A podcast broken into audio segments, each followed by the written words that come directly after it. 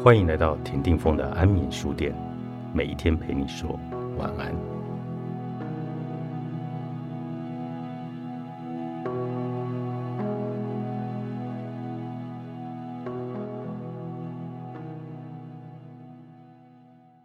大脑不只是扭曲过去的记忆，回顾今天，你也会发现大脑是多么偏爱不好的事情。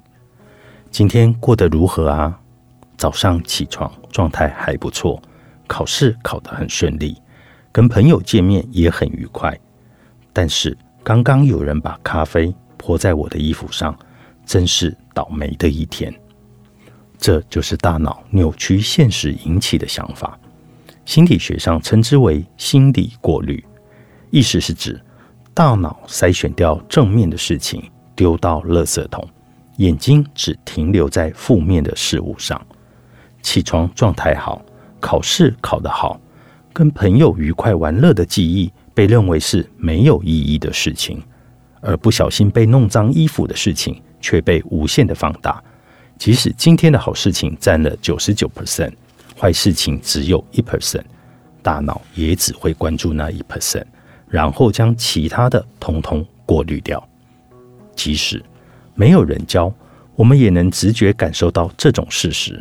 也就是人类容易忘记好事，因此我们才会把拍下快乐瞬间的照片好好的保存在相本里，并时常拿出来看，或是努力在社群媒体上留下幸福的证据。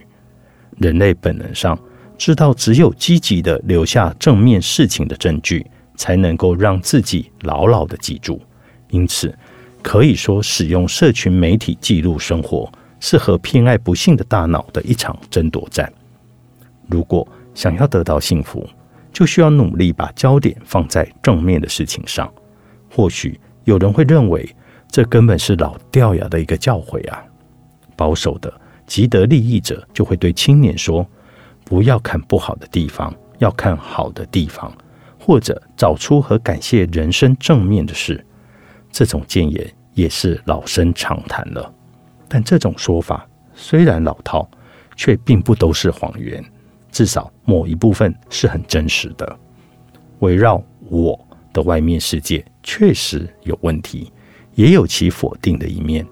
尖锐的发现并批判这些事物是必要的思考模式，特别是身处在社会生活，更需要如此。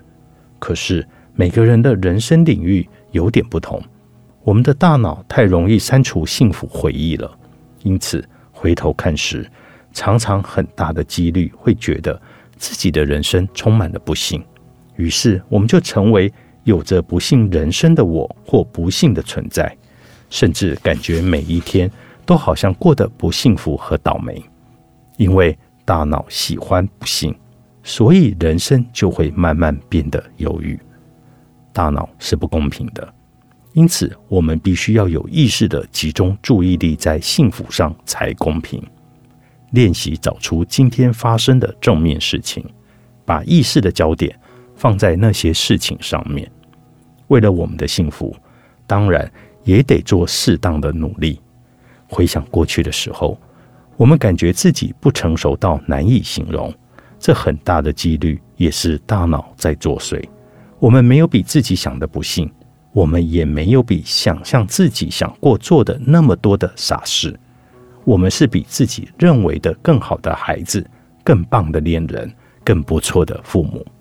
我们要以堂堂正正的姿态拥护自己和为自己辩护时不要犹豫，这才有可能让我们过上爱自己的人生。